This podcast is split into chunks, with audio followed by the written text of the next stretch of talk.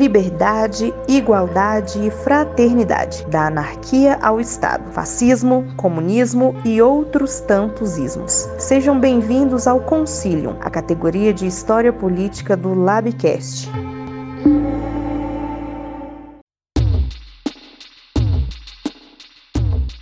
Tudo que era sólido e estável se desmancha no ar. Eu sou Passos. Tudo o que era sagrado é profanado. E eu sou Perace. E os homens são finalmente obrigados a encarar sem ilusões a sua posição social e as suas relações com os outros homens. Eu sou Papinho. Seja muito bem-vindo ao Concilium, podcast de História e Política do Laboratório Histórico. No episódio de hoje, conversaremos sobre o conceito de revolução ao longo da história. A começar pelas próprias revoluções, seus contextos, suas culturas, que é na própria modernidade onde germinam. Mas elas começam como revoluções burguesas, tendo como centro e norte mais ou menos qual? Liberais foram revolucionários? Se sim, de que forma? Qual era a ruptura que eles queriam? Pois é, Passo. Para entender isso, eu penso que a gente tem que começar a pensar no próprio conceito de revolução. Né? Até o século XVII, é, revolução não tinha essa conotação política. Né? A gente tem ali esse termo surgindo com Copérnico em 1543 para explicar justamente o movimento da Terra em torno do Sol. Isso por si só pode ser considerado uma revolução mesmo, porque a gente tem que lembrar que até então predominava né, a ideia de geocentrismo, né, de que a Terra era o centro do universo e os outros astros giravam em torno dela. O Copérnico vem introduzir aí então a, a, ideia de que o Sol seria o centro do universo e a Terra giraria em torno dele. Essa ideia depois foi melhor desenvolvida, mas quando a gente pode ver na história a, a palavra revolução, mas com um sentido completamente diferente do que aquele que a gente conhece hoje. Né? Esse termo da revolução política, como ruptura da sociedade, ele vai começar a ser desenvolvido a partir ali da, das revoluções inglesas, né? Mas ainda assim não tem um conceito completo de, de revolução como, como ruptura e criação de uma nova sociedade. A gente pode ver que o, a, a Revolução Inglesa, de 1640 a 1688, ela passou por várias etapas, né, um período muito grande na história, que fez essa transição da, da monarquia absolutista na Inglaterra, passando por uma república ali do Oliver Cromwell, e depois sendo transformada de volta numa monarquia parlamentar, né? Então não houve uma, uma completa transformação social, né? Mas a gente não pode negar que o germe né, da, da, das revoluções surge aí na Inglaterra, né? Com, com essa revolução burguesa. É até interessante, né? Você você tocar nesse, nesse ponto, né? É interessante essa questão do próprio conceito de revolução dentro das ciências naturais significar uma revolução por si só, né? É uma concepção bem, bem interessante de se notar, né? E até mesmo dentro desse período moderno, né? Da Idade Moderna, foram um período de várias transformações sociais, no sentido de que mudou a, a trajetória da, da humanidade por si só, né? Até mesmo dentro das próprias ciências humanas, né? Nós vamos ver várias ciências surgindo durante esse período, né? Como como a própria sociologia, por exemplo, vai surgir aí eh, para estudar esses processos de revolução mesmo, né? Também para entender essas transformações sociais que estavam eclodindo na época, né? Então, o termo revolução, né, vai ter essa origem nas ciências naturais, né? E ela vai tomar dentro desses períodos de, de grandes mudanças, né, políticas, né, um significado político mesmo, né? E até como você chega a comentar, né, que a, a revolução inglesa não chega a ser uma revolução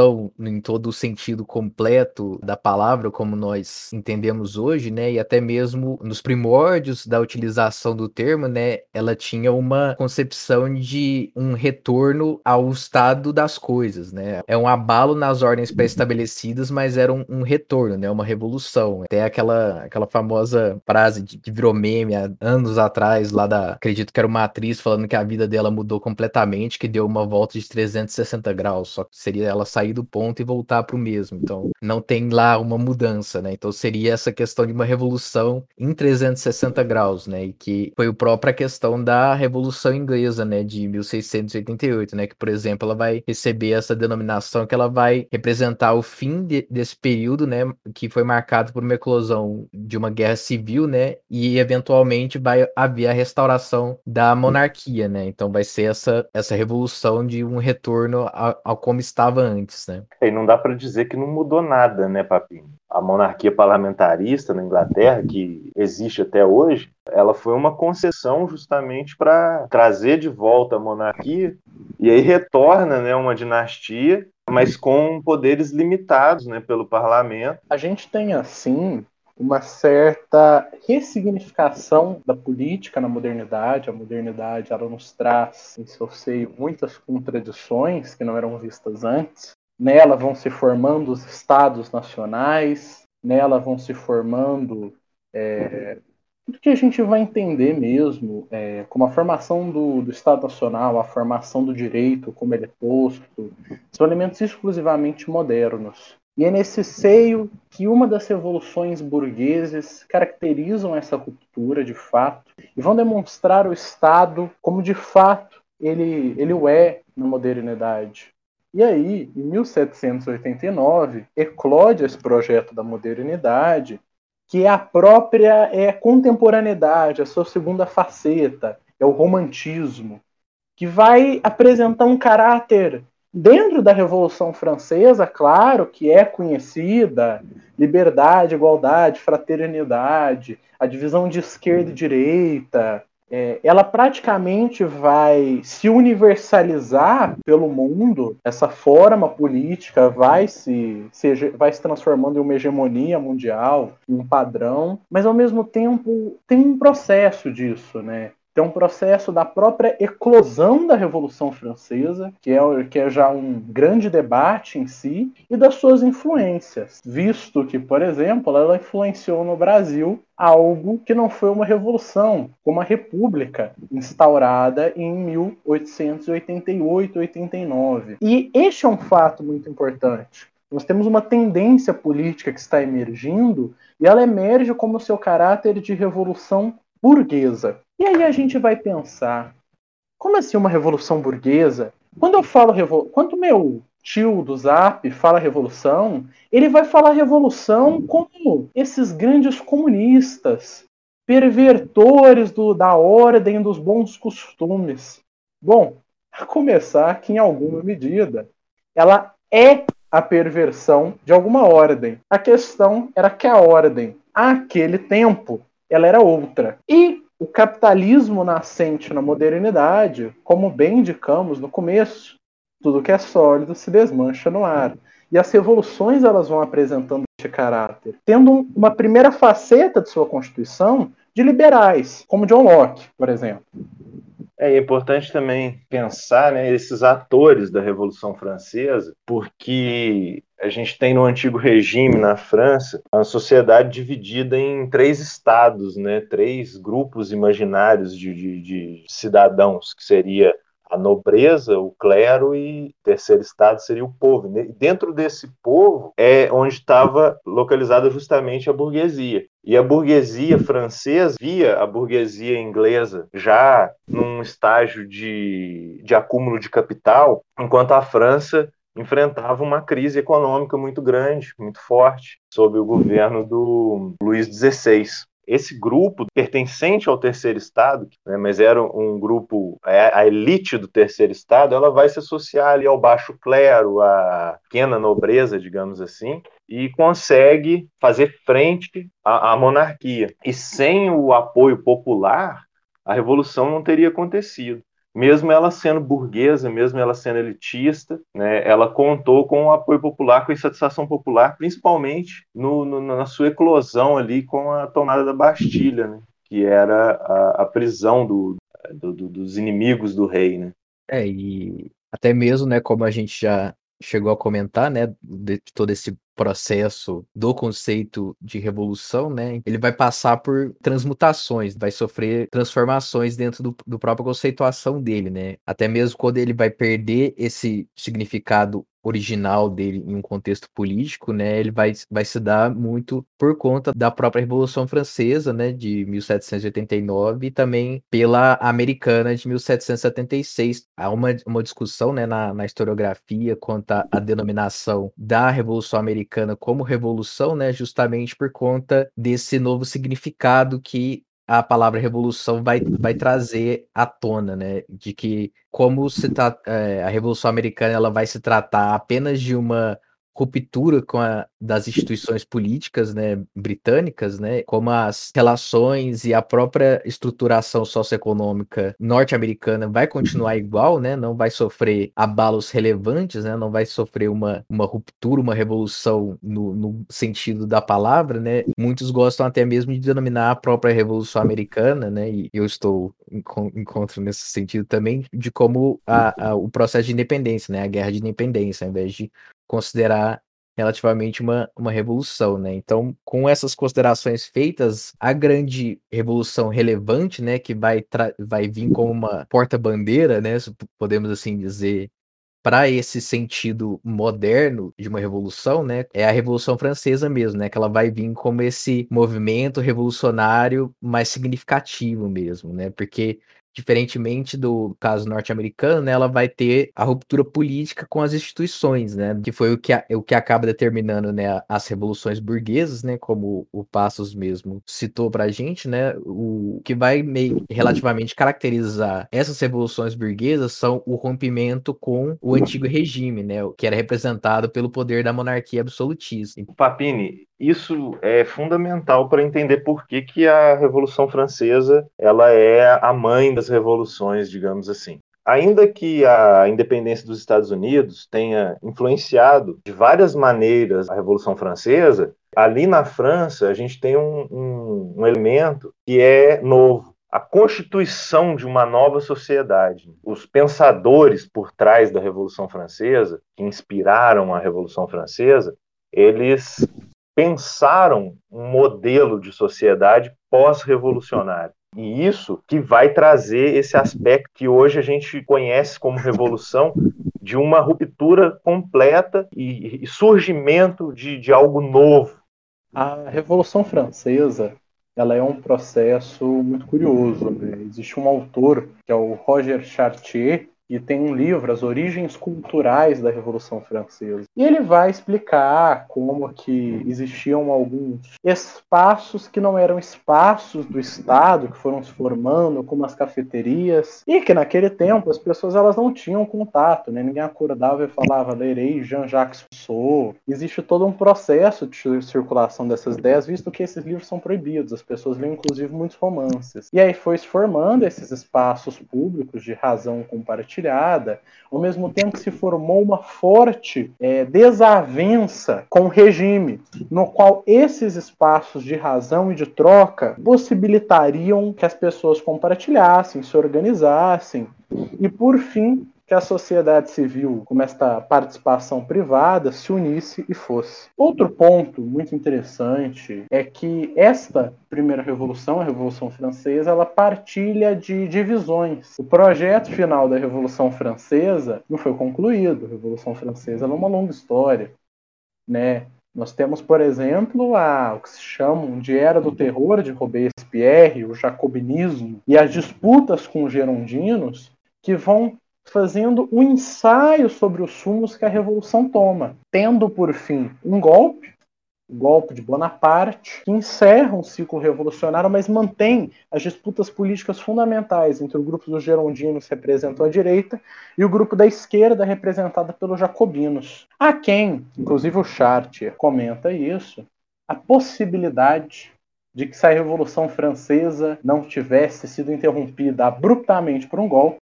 isso é quase um exercício de futurologia e suposição, ela teria desembarcado na primeira revolução proletária da história da humanidade. Infelizmente, ou felizmente, não foi essa a revolução, tendo, portanto, a revolução sido a de 1917, a revolução russa,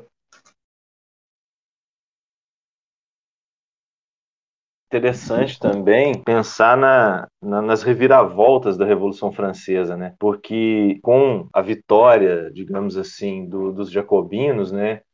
O Luís XVI ele é executado na guilhotina em 1793, mas o Robespierre também é guilhotinado em 1794 mostra bem essas, essas disputas que, que ocorreram no processo revolucionário que vão é, acarretar no golpe do, do Bonaparte. Agora, interessante esse tema da Revolução Russa, é, aí vai entrar a questão que hoje né, permeia o termo revolução, que vem de Karl Marx, né, que pensa também sobre os resultados da Revolução Francesa. Ele vai pensar e criticar o processo revolucionário francês e vai inspirar o processo revolucionário russo. E aí entra a perspectiva socialista de revolução. Né trazendo nessas considerações das revoluções russas e as próprias contribuições de Marx, né, principalmente observando as revoluções que ocorreram em seu momento, né, analisando até o próprio acontecimento da Revolução Francesa, né, ele vai dizer, né, que a conquista da liberdade, né, no, o conceito da liberdade marxista, né, como um elemento um elemento essencial dentro de uma de um movimento revolucionário, né, na ocorrência de uma revolução, né? Ele vai dizer que justamente observando esses aspectos de ruptura, né? Ele vai dizer, né, que a revolução ela só vai ocorrer quando vai ter o, o, completo abandono, né, a ruptura com a ordem política, social e econômica e os ordenamentos antigos, né? Em seu lugar vão ser estabelecidos novos padrões de relações sociais, né, que vai ter como princípio assegurar a liberdade e a igualdade entre os homens, né? Já serve de um pano de fundo até né, para esse novo caráter socialista, né, que os contextos das revoluções vão tomar essa faceta, né, logo logo em seguida, né, enquanto as revoluções de um certo período do início da, da era moderna vão se tratar de revoluções liberais, burguesas, né, vão ser uma ruptura com o antigo regime, né, com a monarquia estabelecida, né, até mesmo pode-se dizer escrachamente por motivações estritamente políticas, talvez. É, as revoluções vão tomar um caráter socialista, né, já por a própria Revolução Russa e eventualmente as outras revoluções de caráter socialista, né, vão se tratar de revoluções mais populares, né, a revolução do proletariado, né, vão se tratar de uma ruptura com o sistema capitalista, né, ou seja, vai ser uma revolução mais com uma faceta de motivações econômicas, por assim dizer. Mas aí tem um hiato aí que a gente também não pode deixar de contemplar, porque nota que entre a, a Revolução Francesa e a Revolução Russa tem um período de tempo razoável, né? E nesse período, o que estava acontecendo na Europa? Justamente a consolidação do capitalismo, que vai surgir ali como força nesse período anterior à Revolução Francesa e durante a Revolução Francesa, mas vai se intensificar com uma outra revolução que seria a Revolução Industrial na Inglaterra, né? Que ocorre mais ou menos simultânea à Revolução Francesa, se estende um pouco mais e vai mudar as relações de trabalho. A produção sai da mão do trabalhador e passa para a mão do proprietário, né, do, do meio de você. E o trabalhador passa a ter apenas a força de trabalho dele para competir nesse mercado de trabalho. Então ele tem que se sujeitar a quem detém os meios de produção para poder ter renda, para poder ter condições de sobrevivência. E essa relação entre o capitalista e o proletário, que se intensifica nesse entremeio entre as, é, entre as revoluções, ele é, é fundamental para entender o caráter socialista da Revolução Russa, embora a Rússia ainda não estivesse nesse estágio de capitalismo né, que o restante da Europa já se encontrava, mas é importante é, essa disputa, né, a, luta de classes, né, nesse sentido de capital versus proletariado, para fomentar essa revolução que vai servir de incentivo para diversas revoluções que vão ocorrer no século XX com caráter socialista. E aí vai surgir uma ideia de contra-revolução, que pega o golpe de Estado e dá a ele uma roupagem revolucionária. Não à toa que acho que muita gente conhece alguém que chama o golpe de 1964 no Brasil de Revolução de 1964. Fundamental destacar que a Revolução Russa não foi um projeto organizado para a posse do Partido Comunista, o Partido Bolchevique, liderado por Lenin.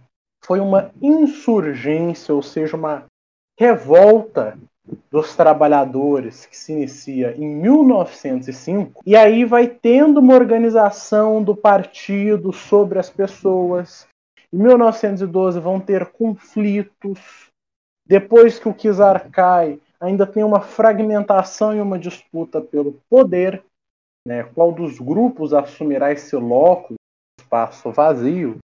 E a partir disso poderemos considerar, em vista de que Demos o exemplo de 1964, que os militares arquitetaram a partir das instituições, com apoio do STF e com apoio da Câmara dos Deputados da época, ou seja, é o próprio um golpe seria o próprio bloco de poder trocando as peças dentro de si de como funciona o jogo, se rearticulando. E pelo contrário, uma revolução ela tem um caráter de insurgência. Ou seja, uma revolução não é uma mudança de poder que acontece de dentro, ela é uma mudança de poder que acontece de fora.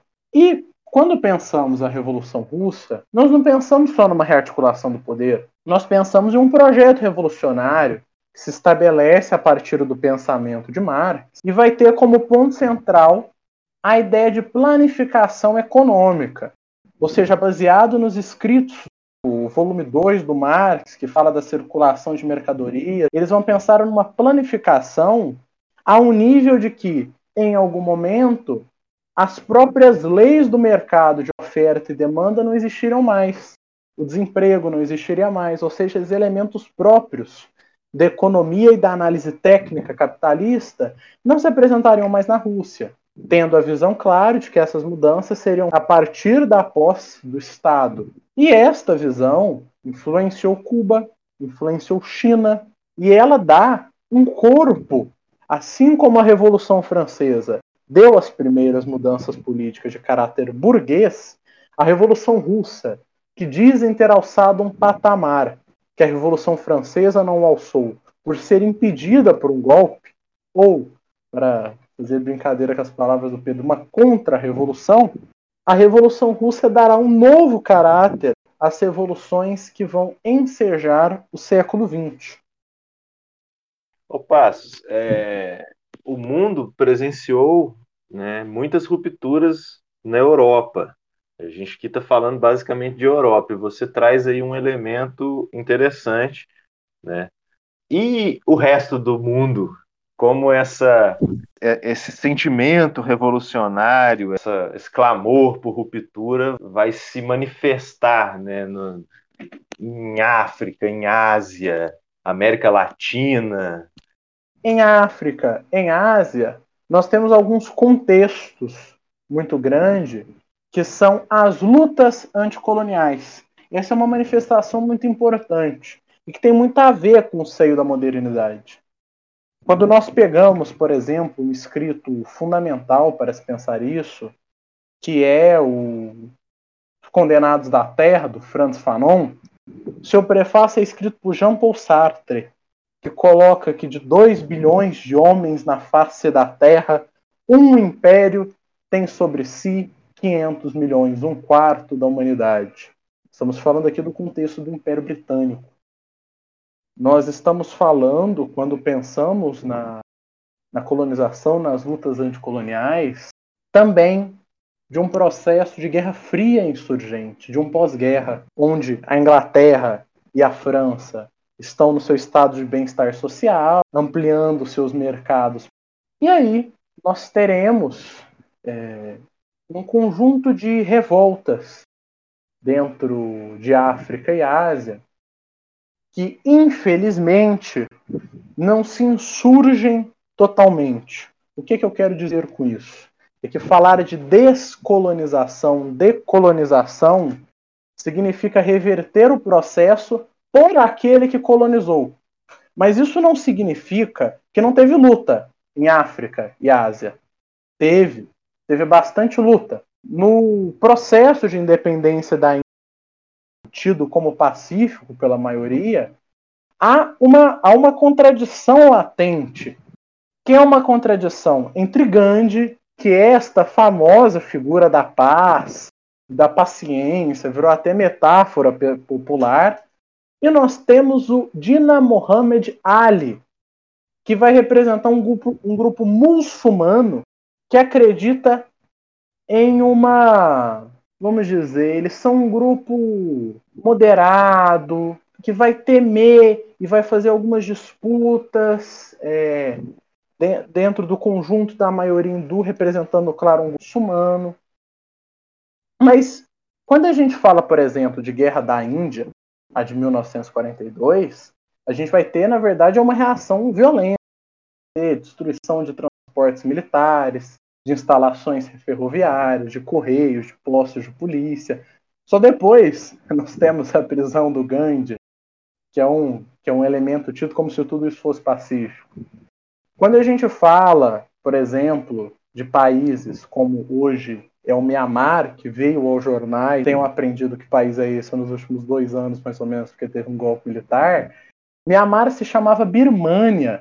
E Birmânia saiu é, da guerra fortalecida, mas vai ter uma, uma disputa muito grande.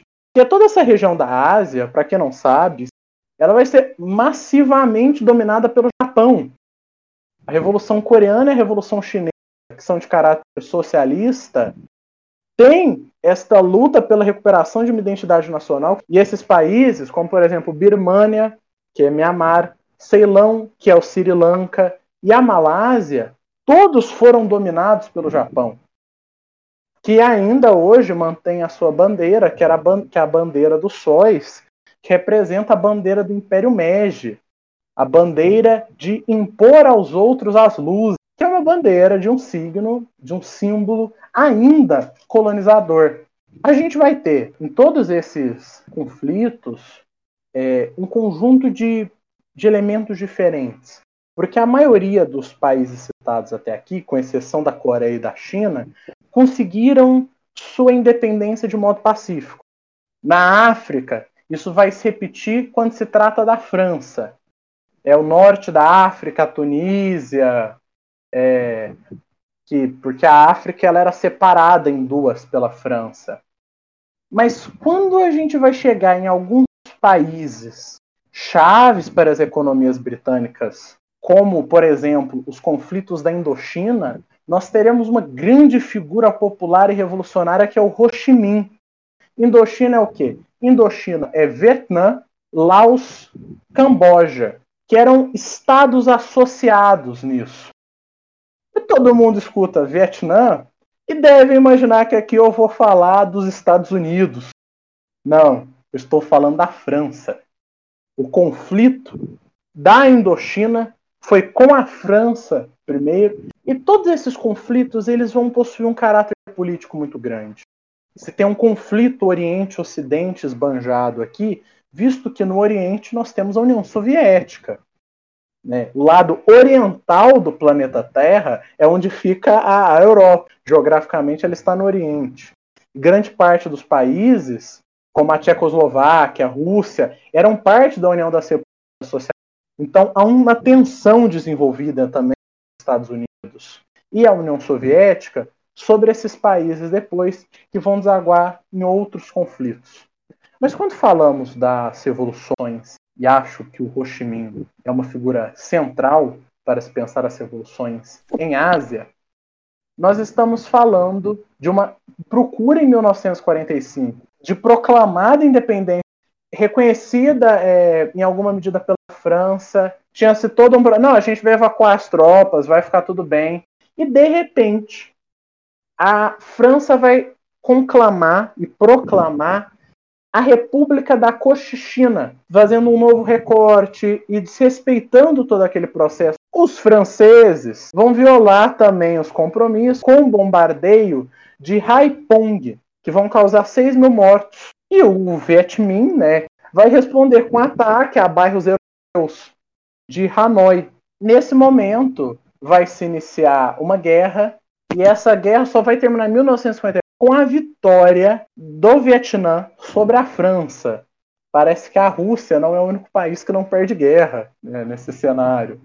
Outro elemento fundamental de revolução, como eu falei antes, Fanon, tem de falar da Argélia. A Argélia foi a guerra de independência a qual Franz Fanon lutou e morreu jovem, salvo engano, com 26 anos. A gente vai ter todo um conflito político no centro da, da França. E aí a gente vai ter, de fato, uma, uma luta armada. A gente também vai poder pensar aqui que isso vai resultar em movimentos é, emancipatórios na África. Tanzânia, Quênia, Uganda, são países que também vão começar a fazer suas lutas. E aí nós vamos ter, por fim, outros movimentos de independência que são tardios. Parece ser muito engraçado, mas toda a decolonização tardia parte dos países dominados por Portugal. Moçambique, Angola e Guiné-Bissau. A gente vai ter as primeiras guerras no, no Congo, depois vai ser para Angola, depois a gente vai lá para a costa oriental em Moçambique. E todas essas guerras vão ter um caráter de libertação nacional. Inclusive, para fechar a influência do pensamento nessas revoluções, é muito interessante falar da importância de Fanon, que em Condenados da Terra vai escrever que a violência que o psiquiatra tem que lidar não vai poder ser resolvida daqueles que foram colonizados, porque a sua própria terra está alienada deles. Não dá para dizer alienar o sujeito se o seu próprio país está alienado como colônia e não como Estado-nação. Isso que vai configurar este caráter que é das revoluções de independência em África que é um caráter puramente nacionalista. Fanon está lutando como marxista, como um cara que era independência da Argélia. E acredito que sobre África e Ásia dá para esboçar mais ou menos essas influências. Bom, então é isso. Encerramos por aqui mais um episódio do Labcast, o primeiro episódio, a estreia da categoria Concílio do Laboratório Histórico, onde iremos apresentar e conversar sobre temas como o de hoje, relacionando história e política. Agora vamos para os recados finais da nossa parceira Evelyn. Dê o seu apoio para desenvolver um melhor laboratório histórico. Curtam nossas páginas do Instagram e Facebook, colabore financeiramente com o Lab, dando o que puder. Para isso, acesse nosso PicPay ou envie um Pix para colaborar conosco. Te aguardamos e muito obrigado por nos ajudar.